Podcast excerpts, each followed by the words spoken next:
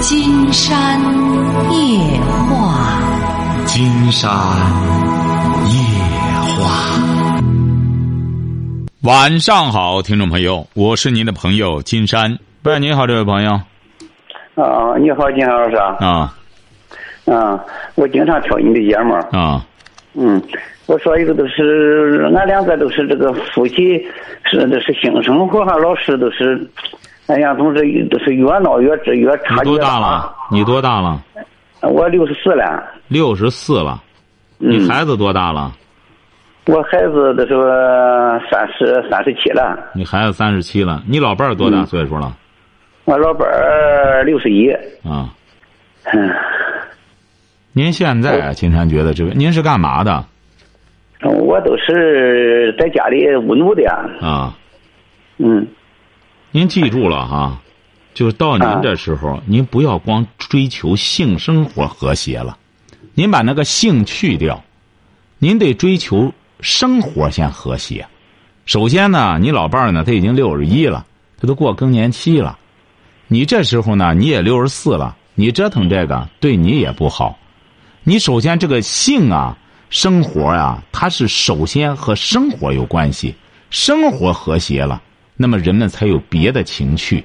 您说您这光的这时候光鼓捣这种东西的话，他当然和你不和谐啊，晓得吧？不是，我说金老师啊。嗯。我我打断一下，以后是，我不是说非得光过哪个都是都是性生活。嗯。哎，我都是这个两个人吧，现在孩子也不用看了，是小小孩们都在外边嗯。哎，我都愿意，都是给他给他这都是两个人愿意，都是乱腾啊，或者都是这我都是这这是这个是躺着那这床上，都都是这平常的，呃，俺对象长得我能漂亮，哎。我都是愿意，都是摸他的乳房，他都是都是这都是一摸他乳房他都急。不是您是不是您现在这体格看来还可以哈？我体格不不多好，我体格我都是我抑郁症都是能厉害。你怎么还抑郁症呢？经常觉得你不像那抑郁症呢，你还想这里摸索那里摸索的？你看，你还有很多情趣，您怎么抑郁症了又？您是干嘛的？原先您是干嘛的？原先我都是务农的。您是什么文化？呃，初中。哦。嗯。您还抑郁症了？俺俺两个是俺两个是同学。不是，您还抑郁症了？您怎么抑郁症了？啊，都是都是因为都是这一辈子，净感觉着以后都是每家都是这个创点业。你创什么业了？您是创的什么业？给孩子也帮不上忙，以后都是都是都都是老是都是耿耿于怀那个样。您光想着乱腾了，您给谁也帮不上忙。您光想着胡乱腾了，正事儿你不干。我是说我得抑郁症，我这我头几年啊，我这金啥说啥啊？我头几年以后都是因为都是这个，我没都是没干成点么，以后都是呃也也也冷落了我对象了。哎，哎，头您这分析错了，您记住了哈，这位先生啊，您都分析错了。嗯第一个呢，金山觉得我们每一个人啊，一定要给自己啊有一个明确的定位，你知道吧？这位先生，金山觉得你也是个明白人哈。第一点你要记住了，一个人光想的和他做的，如果他做不出来，光他胡思乱想一些东西，就很容易抑郁症。您说这个呢？当然，这个抑郁症呢，也不是一种器质性病变意义上的抑郁症。就是胡思乱想，最终有结了，哎，呃，就是说说白了，就和消化不良差不多，这也谈不上是真正那种呃精神疾病。像你呢，最大的问题就是一个是，你心眼子挺多，但没用到正道上。为什么这样讲？这位先生经常告诉你啊，你比如说，你光检讨，你是光检讨不去干事儿，晓得吧？你这个人啊，有个特点，就是也应该说有个毛病，就是光检讨，你这样会让人反感。你为什么到现在还会有这么大的情趣，和他在床上胡摸索、胡乱腾？因为你脑子它不成正事儿，晓得吧？所以说你才会光在这个本能上瞎折腾。你比如你到现在。您这血压什么的都正常吗？心脏怎么样都？我都正都正常，都是因为都是小孩们在外边，我年年给我给给俺两个弄表，给我年年查体。看，关键是小孩还给你们寄钱。啊？是不是也给你们寄钱啊？呃，都是俺离着，都都都都在北地区，以后都是经常去经他家来。哎。哎，就是养的你们不错。啊。也挺孝敬。孩子很孝，孩子很孝顺。哎，对，这就说怎么着呢？嗯。你比如说，金山不是经常讲吗？按照一般的老百姓都是保暖干嘛？他吃饱了喝暖了干嘛？嗯。保暖干嘛？哎呀，搞这都是玩儿都是没事儿。哎，你看，你说保暖思淫欲，人闲生是非，您这就是典型的，就说过去圣人抨击的这种行为。你现在可以这样，金山建议你啊。嗯。你两个人呢，孩子也挺孝敬，两个人呢相伴到现在了，中学的同学，对对对，难得，嗯，可以出去啊，健健身，看点书，学习学习。你这时候吧，胡摸索，他都到这个年龄，他折腾的很反感，你晓得吧？你呢，当然也可能胡胡乱看些什么玩意儿，弄得干什么之后，但是你要记住了，你这个生活品味啊要提高。如果是你总是落脚于这个东西之后，哎，又又在干什么？你真要是这个保暖思淫欲，它会带来很多麻烦，晓得吧？其实，其实俺对象吧，我他都是他他喜他是他喜欢唱戏，哎，我很支持他，哎。你不要支持他，不是？你不要支持他。听着，闭嘴！你不要支持他，你应该干嘛？嗯。你应该干嘛？你不要支持他，嗯，你应该跟着他学学学唱，晓得吧？我也会啊，我也会，我唱不好，唱不好，争取往好里唱，你这个品味它就提高了，你就会感觉到哦，人除了开发这个下下流的这个，还可以风流，风流怎么着呢？哎，我这个唱腔不行，我跟着我对象再怎么学学啊？哎，再跟着他学学，你真要学好了。没准还真能调动起他对你的一种兴趣来。哎，正因为唱不好，你才上赶着跟着学，自个儿在家里慢慢的学，买点袋子，反反复复的听着跟着学。那么你这个生活情趣，它就拓展了，你就不至于再抑郁了，晓得吧？你现在的问题就是。我打断你啊，金老师，我都感觉了以后，就是我这个感这感这个都都是脑袋瓜子乱起来以后啊，啊，我都是觉么着都是，哎呀，好像是都是这个呃摸着他的乳房是都是在那里歇着以后，都是感觉着，呃呃都是感觉着得劲儿是那样。那就实在不行，您可以再买一个大情趣商店，有那种大大乳房，你自个儿摸去吧。人家不让你摸，你就别再那摸了。你想想。人家想的事儿是怎么唱戏唱的更好？你说你到这时候了，关键你干的这活儿应该在三十年前、二十年前干。你说你到现在，你脑子不装别的东西，你脑子光装这种淫欲的东西，当然你就是愿胡摸索了，晓得吧？你关键你得想着别人和你的想法不一样。为什么说男欢女爱？他这个情趣啊，得这。男的着急，女的上火，他得共同达到这么一种情趣，他才能是你自个儿在那，人家想着怎么唱戏呢？你在这瞎乱腾、瞎摸索，很让人讨厌，晓得吧？他这个东西啊，你得会调情。为什么说这个风流的人他才会调情？你这也不敢掩事儿，你说在那躺一歇会儿呢，你过去瞎摸索，你说真正干什么之后，你又不赶趟，是不是啊？你也到了那那说白了，你也到这岁数了，他也不是说是是不是啊？弹无虚发的时候了，你真折腾一通，你又不行，真干什么了之后，你这自个儿给自个儿找找为难，你晓得吧？你这样呀，你是在将自个儿的军，你又不是说你说哎，我我我是快枪手，我干什么你？都达不到了，你这个时候啊，他已经六十四岁了，你也不是那种风流之人，他又不是说我干什么了之后我整天保养吃吃什么东西，是不是？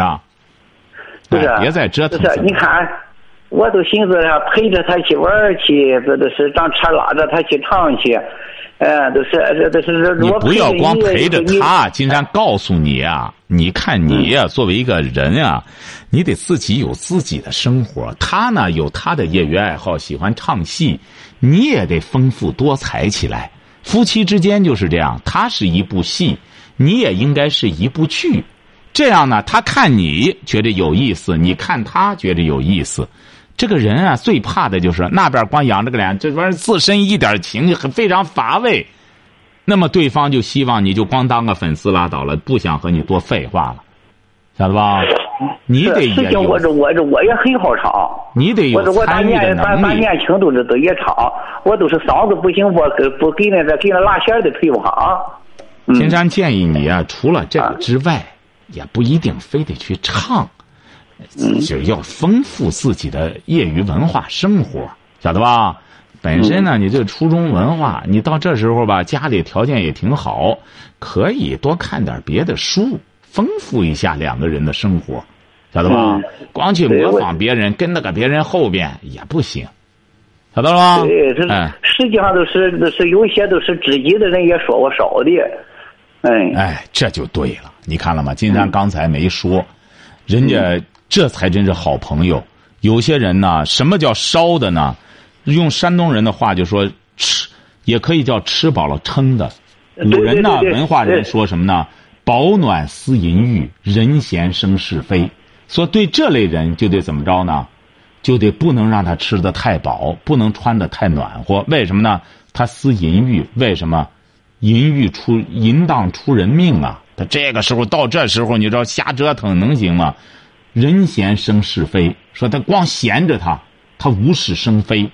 你看您这好朋友就说你了，烧的吃饱了撑的，晓得吧？哎，千万要注意了，实在不行给自个儿减吧减吧，就知道了。哟，这玩意儿还真是呢，弄了之后我饿的难受了。我经常说，我是是这都是实在都是这个过都是这个是睡不着觉了，我都是我是成天不断这个都是安眠药。哎，所以说你怎么着呢？就是烧的这个人就是这样。为什么我们老百姓经常说这个福分能不能担得起来？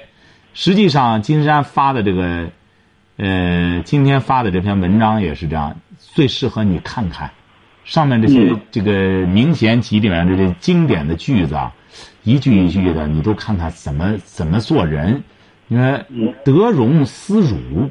深谙思危，你看随便说一句话，你就得琢磨琢磨。这个人啊，得到一种荣耀的时候，别忘了自个儿受屈辱的时候。对，晓得吧？我我我也是，我也是。我说金老师，我也觉着以后头几年我冷落他，都是都是就认为他影响我创业你没冷落他，您放心吧，你没那个资格冷落，你也没那个实力冷落，您放心吧。现在你要记住了哈。你你应该这个人啊，多思思自己受屈辱的时候，说深谙思危，晓得吧？嗯嗯，要多想想这些事儿。我们到这个岁数了，给孩子要做个表率哈。千万这个人啊，金山早就说过，这个人最怕怎么着呢？到三十了，老想我怎么年轻啊？我像十七八一样年轻了。到了四十了，哎呀，我怎么能和那三十似的就挺好？这个人就怕倒着活。到到这个时候的时候，一定要记住了。到这个年龄段，他的风流和潇洒在哪儿？多看点书，丰富一下自己哈。好，再见哈。好，行，好，行。喂，你好，这位朋友。哎，你好，老师。啊，我们聊点什么？啊，就是我想，就是说，我想问一下，就是说，你那边老是有回音。您说就行，你的声音金山听得很清楚。啊，嗯，就说我儿子有个想法，嗯，他十八了，嗯，我感觉他这个想法呢是不对，但是来说我就不能确定，就是说想让你给指点一下。你儿子十八岁，现在在做什么？嗨，他在一个 KTV 打工，我不愿意让他。他什么文化？嗯，高中。十八岁，今年高中毕业吗？啊。参加高考了吗？没有。他为什么高中毕业不参加高考呢？嗯嗯呃，也有我的原因。嗯，那个他就是说，嗨，他不愿意上文化课，他他就是说，他体育生，他光练短跑，就是说他上学的时候，到了啊高二下半年的时候，他就黑白不上教室去，他光练那个体育。行行，你说他有什么想法吗？嗯，就是说，他想让我给找一个专科学校。嗯，他挂学籍呢，明年他想去当兵。但是来说，我觉得他这个想法不对。你说他对不对呢？您不是上次打过电话吗？打了两三次了。您为什么这样呢？昨天晚上您是没事干吗？昨天晚上我打电话以后，你没上班，你歇班。不是不是，您是没事干吗？您这样，您上哪给他挂个专科去？他连高考都没参加，这个给他挂的显然就是不是正规的学校。任何一个正规国家正规的学校，他必须得有高考成绩。他再怎么说，他有一个最低录取分数线。你压根没有这个，你到哪里给他挂这个去？嗯嗯。哎，您不要在这里啊，自己呢闭门造车。呃，孩子呢实在不行啊，体育不错的话，就去当兵去就行了。也不要虚荣的到哪里挂个什么东西，他压根人家不可能给他挂，他没有高考成绩的话，那种给他挂的，说白了，你交上学费挂了那个，那毕业证也不好使，哪里也不认，晓得吧？嗯。哎，别想走这种投机取巧的事儿，让孩子要实在愿意当兵，他现在年龄也不大。到部队上好好锻炼上两年，他再回过头来想学文化课的话，还有机会哈。好，再见啊！哎，老师，老师，你你你，我我我还我还我还有点事。什么事儿？就是说我有想法，就是说，嗯，他嗯练体育生练体育生吧，就是说他本身的，就是说这个体型练这个，就是说，嗯，呃，当就我我我反正看是当健身教练吧，他体型也他长得比较帅，就是说，嗯。我的想法，你就是让他去学健身教练，或者是在第二个想法呢，我就想让他去的，给他闹个门市，就是让他学一门技术。这个随你便，好吧？你想怎么着？这个你家有钱的话，随意啊！哎，喂，你好，这位朋友，金山老师吗？哎，我们聊点什么？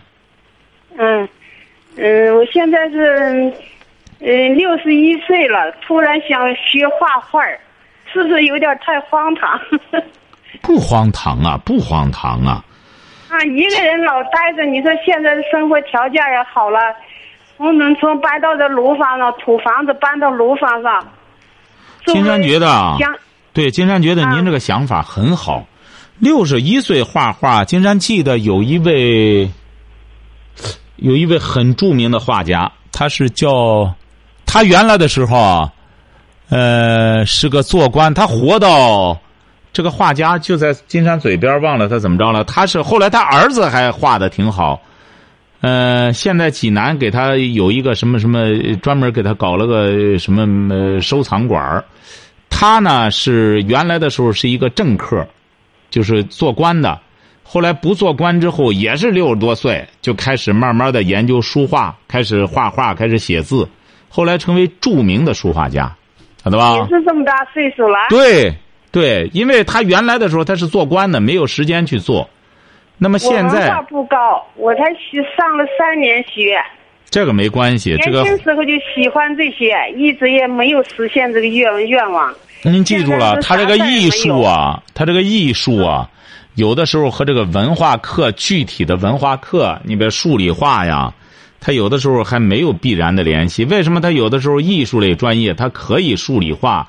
要求的分数低一点就是艺术，它往往它是一个独独立的学科，尤其是绘画呀、音乐呀，你你只要沉浸在里边，自个儿去琢磨，这个你是想学中国画，跟那个文化高低没有区别啊。哎，这这个没什么的。你像那个谁，不就是那个石平梅？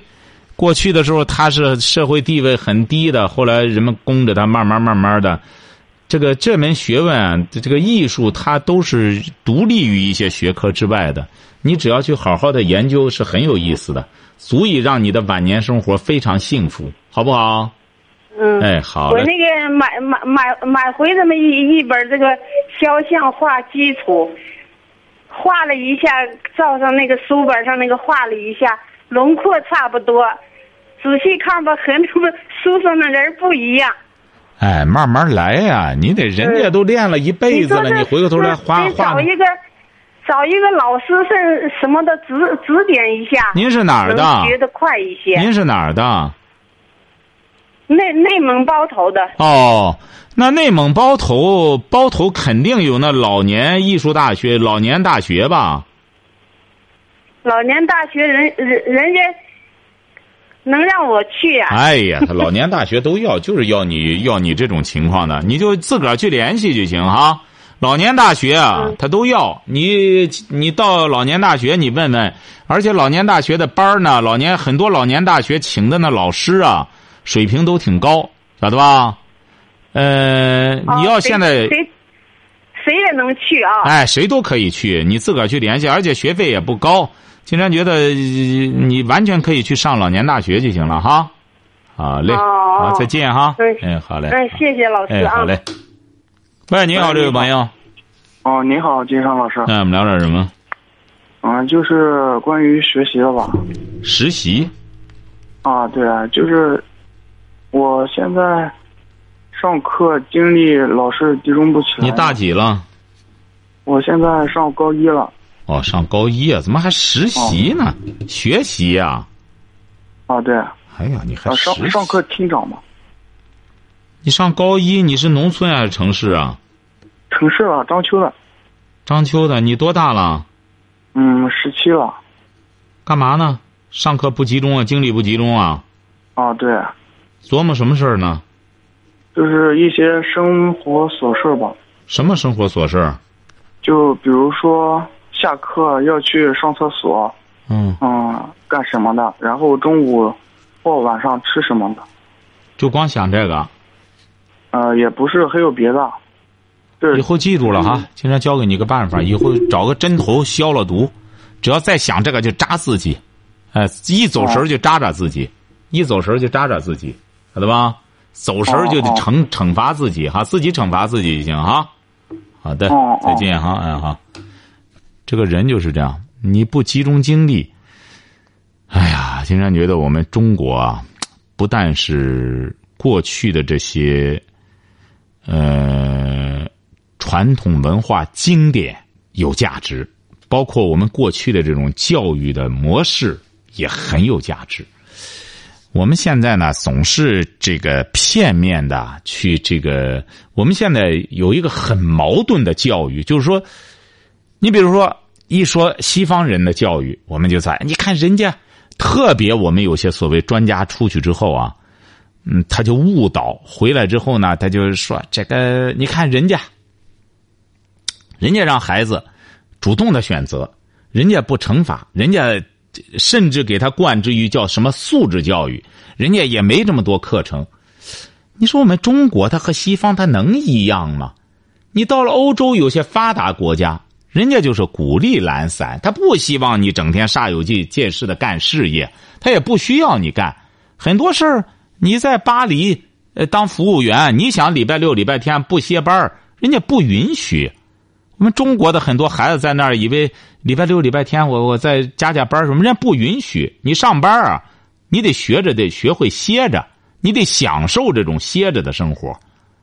你包括我们现在休假也是，很多人我不休假，我干什么？实际上，金山觉得这反而让我们的很多按道理讲，你比如说工作了，反而得需要休假。为什么呢？他只有休假，他才能慢，他学会休假。他才能够慢慢明白，我工作的意义在于我能够去亲近大自然。他才会工作更努力，而我们学习也是这样。我们整个社会在鼓励着人们要勤奋工作、勤奋学习，但是学习学校又不准排名，不准什么，弄这些孩子在腾出时间和精力来干嘛呢？一个人拿着个手机玩游戏。你说他就自相矛盾，这些东西。如果要是我们作为家长，在没有一个比较完整的思路，你今天跟着学校这样哄，明天跟着学校那样了，你最终你就找不着路了。哎，教材很简单，都是一样的。那么你对孩子的要求，将来我们这个家教越来越重要的。你要想靠学校里给你干什么的，人家也不给你操那心了。人家凭什么给你严格要求孩子，弄得那么费劲的，生那嫌弃啊？所以说，家教越来越重要。喂，你好，这位朋友。喂，你好，金山老师。哎。嗯，你好。你好。你好，金山老师。哎。我想跟你说下家里的事情。啊，您是哪儿的？我是山东济南的。你是济南的啊？说吧。啊，我不是有两个女儿嘛。啊。然后我两个女儿是跟我老公跟我老公离婚了以后，是大的是判给他，小的判给我的。啊。然后他那个大的判给他也是我抚养，他不养不养那个女儿就跟着我了，那我做妈妈的人不可能不管他了哈。嗯。然后我养大了，我女儿已经要嫁人了，然后我前夫就是说不让她嫁人，就是说要彩礼钱，没有彩礼钱就不给她不给她户口。然后呢，我就一急起来，我就说你不给她户口那不行的哈。我说彩礼钱是没有，如果讲了多少彩礼钱的话，我就拿给她做嫁妆，然后给你做酒席的钱就给你留下做酒席的钱。她不愿意。嗯。你说这个怎么办？这又怎么办呢？你说，闺女，闺女说白了，摊上您这样的父母，真是倒了八辈子都没了。你说离了，倒霉呀！离了婚之后，这嫁人了，还得要彩礼，还不给不，人家男方不给钱，这边不给户口，告他去，很简单。就这种贪财的男人，很简单，就告他去，最终就让派出所把那户口废了，说我重新办一个。像这种爹在家里也不务正业。哎，这还想卖闺女，哎，就很简单。这这这就就别再废话了。像你呢和他，你想想，当年离了离了婚，抚养也不抚养，回过头来还想卖闺女挣钱。您这闺女多大了？我闺女今年二十一二十二了。哎，二十二了，让闺女来处理这问题。告诉她，你摊上这种爹，你说丢人，这这闹心不闹心啊？很简单，就是就坚决不。他现在是嗯娶了老婆，生了生了一男一女，然后他说他的儿子要娶老婆，意思上就是我闺女的彩礼钱要给他儿子娶老婆，我说不可能的事。对。然后他就说我没权利说话，他说没有你的事。哎，所以说啊，你就让你闺女明确告诉他，就就明确抓紧时间，让你闺女找个正经八百的人人家给了彩礼 也别给他，你收起来就行了哈。现在是给了他上他家里提过亲了。然后给了他一万块钱彩礼，这一万块钱是留给他做酒席的。我说不够再给你，他不愿意。他说你再拿钱了，我就给你办酒席；你不拿钱，我就不给你办酒席。瞧瞧，哎呀，您说这是这是什么？真是不知道什么世道，我真的是气死了。哎，不不不，世道挺好，关键你找的这人难找，不知道你怎么找来的。哎。我们那说不定的娃娃亲定的。哎呀，您说多么萌昧呀！整个就和在原始部落里生活的似的。就是原始人生活，然后，然后是我我离婚的时候还给他还了一万多块钱的债，带着两个孩子这么辛苦，我带的孩我大大的孩子，我怎么可能让你拿彩礼钱是吧？嗯，挺好，挺好，你你你也是个贤妻，贤妻。挺好。他现在骂我，他让他后后老婆骂，这以后讨的这个老婆来骂我，骂我什么婊子什么什么？你再去我家里的话，我弄死你去。对，挺好。你看你这什么人找什么人你看你这一帮人弄一块儿，倒不寂寞，一家人挺热闹哈。每天这个干仗什么挺热闹的哈。记住了哈，就是让你闺女直接蹦子儿不给他哈。好，再见。蹦子不给他的话，那我这个户口他拿得住吧？拿户口很简单，到派出所补户口，就说那个掉了，我再补个户口。就成了。那那迁户口呢？迁户口迁吧？迁户口迁不迁无所谓，现在登记他也不要，谁还要户口？哪里要户口啊？你就差不多，哎，就是这闺女该怎么登记结婚就行了，让她自个儿报着个户口就行了，好吧？有的人就跟我这样说，他说是他是毕竟是他的亲爹，他说你不给人家彩礼人也不行。哎，就记住了哈，这这摊上这种糊涂老婆也是，所以说这个这个男的就是。占了便宜。喂，你好，这位朋友。哎，你好，金阳老师。嗯，聊点什么？呃，那个，哎，我孩子今年就是快一岁了，小姑娘。呃，之前我带她呢，她还挺乖。然后我发现这一两个月呢，她可能有一点自己的行为意识了。就比如说日常我照顾她的时候，有时候吃饭呀什么，她现在不是吃辅食了吗？嗯。哎，我觉得她有的时候有自己的想法了。那我就疑惑的就是，你说我是。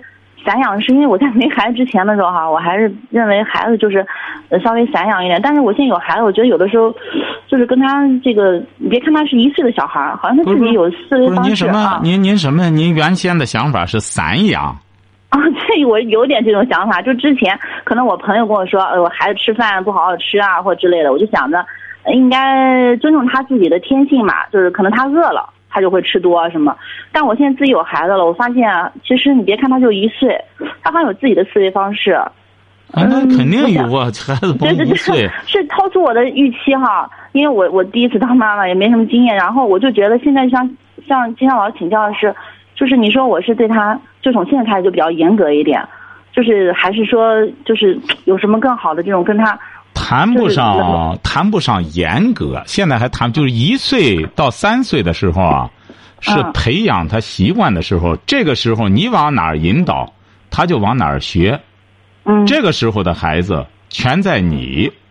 就说你比如说，你想给孩子，首先在从营养学的角度，这个你来设计，因为他除了哺乳之外，再吃点什么其他的食物啊，这个你来设计，包括他这个。他现在不是会走了吗？都，嗯，对，就开始就是有蹒跚学步吧。哎，对你比如说，给他该养成好习惯呀，该往哪儿坐啊，干什么的？你别过去这个有规矩的家庭，你可以看一看那个，你看一看那个英国王室啊，你看你到他那个，你看看他整个家庭就让孩子起小，怎么培养还是很重要的。哎，就是养习惯，这个时候呢，就是养习惯。嗯，呃，好习惯呢，都是在一到三岁养成的。他现在一岁，你就觉得他有想法了。那么到两岁的时候，他不但有想法，他包括吃饭各种行为，他自己都能动了。嗯，哎，他自己都能够拿勺什么都可以了。在这个时候啊，很多父母啊喜欢越俎代庖，都愿意哎哎甭动了，我整个伺候你，喂你怎么着的，哎，总是乐于去帮着。干孩子自己能够力所能及的事儿，很多父母啊，他容易犯这个错误。就是说，你这个时候啊，就是要一个是观察孩子，一个是呢，呃，除了生活上给他养好习惯之外，到点吃饭干什么？再就是很重要的一点，可以教孩子一些这个什么了，呃，教孩子学点诗啊。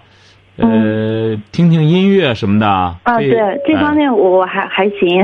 啊，给他读读什么那个《弟子规》啊，什么不管他懂不懂吧，我觉得就是不不不不光是《弟子规》，这个时候你给他弄这个，你你 你竟然觉得我们现在哎，这时候什么《弟子规》《三字经》啊，这时候他不懂这个，你还是给他讲讲故事。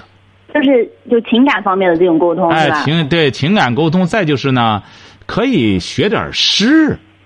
哎，形象方面的，你《弟子规》包括这个《三字经》太抽象了。对对对对，太抽象。哎，你给他枯燥，对。哎，那种情景的描写情景的，古人写的那千家诗。哎，对对对对对。孩子一看到到了晚上，晚霞出来了，哎，宝贝儿啊，白日依山尽啊，黄河入海流，然后预警的那种感觉。哎，给他找这种图画。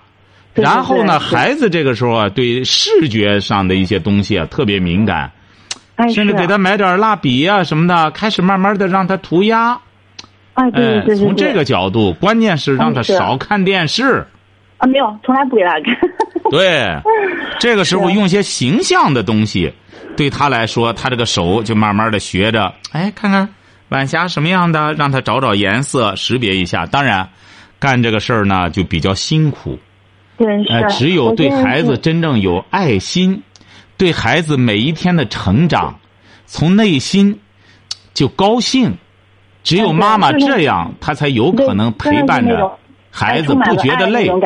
哎，他才不觉得累，才会有幸福感。如果要是把这一切都当成麻烦，那么孩子就是个累赘。你自己也会从中体验到那种感觉。如果要像金老师说这种哈，就是你自己作为父母，如果能陪伴他。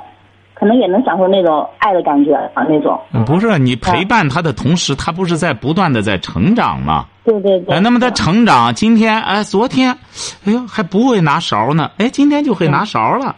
对对对。哎，昨天还不知道，一说这找凳上哪儿找去，就知道找去了。对对。哎，所以说这样，哎，母亲也会从内心感到高兴，每天把孩子的成长，甚至成长日记都记录下来。我现在就觉得我自己就也有点东施效颦，就是就您说的这些，有时候我也有会有一些有这方面的想法，在做的过程当中，好像有点就是，也也不是说是像您呃一语点破那种感觉，就是有时候也也会实际操作当中也也不是那么能领会到。但是您说呢，我也能明白那种感觉，就是他这个小孩吧，就我感觉哈。嗯嗯，这个像您说的这种跟我的互动什么越来越多了，其实我也很开心。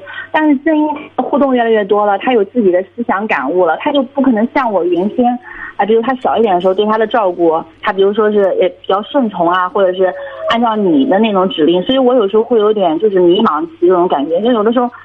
就像说刚才可能说那个对他严厉一点，这种词就很很很武断哈。就是我我我觉得就是有时候自己可能也不是一个特别成熟的妈妈那种，就是但是就是对。谈不上，金山举一个很简单的例子哈，不恰当的例子。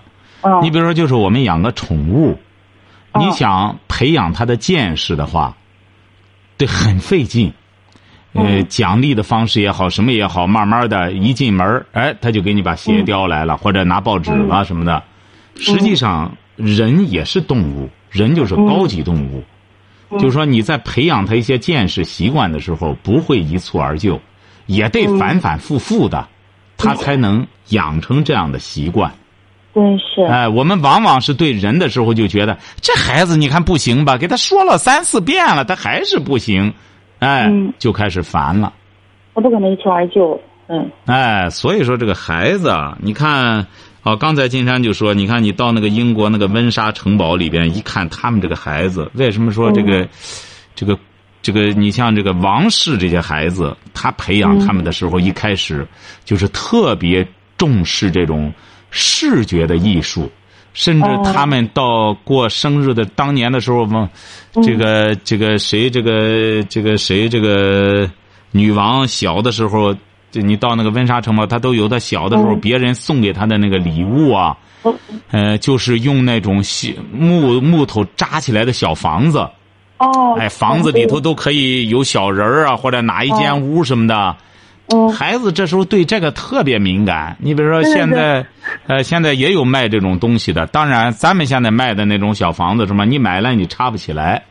哎，他那些东西啊也不配套，也不把人弄不起来。但是这些东西呢，对，特别是一个小小闺女，她会觉得很好的。把屋子里啊，你给她装扮的，弄一间小屋，给她装扮的有小房子，有小娃娃什么的，弄的。呃，哪里有童话书啊，或者什么的？这个女小女孩啊，有的时候啊，你给她设计这个，她会觉得很有趣的。这个呢，全在妈妈的想象力。妈妈本身是一个浪漫的人，那么女儿就充满了一种生活情趣。对对对对，是是。哎，你本身也得体味这些东西去。你比如在朗诵诗的时候，你不你不沉浸在里边的话，女儿怎么可能融化在里边呢？对对对，是是是。好吧，好好嘞，金老师，好，啊，好嘞，谢谢您哈，啊，好的。好，今天晚上金山就和朋友们聊到这儿。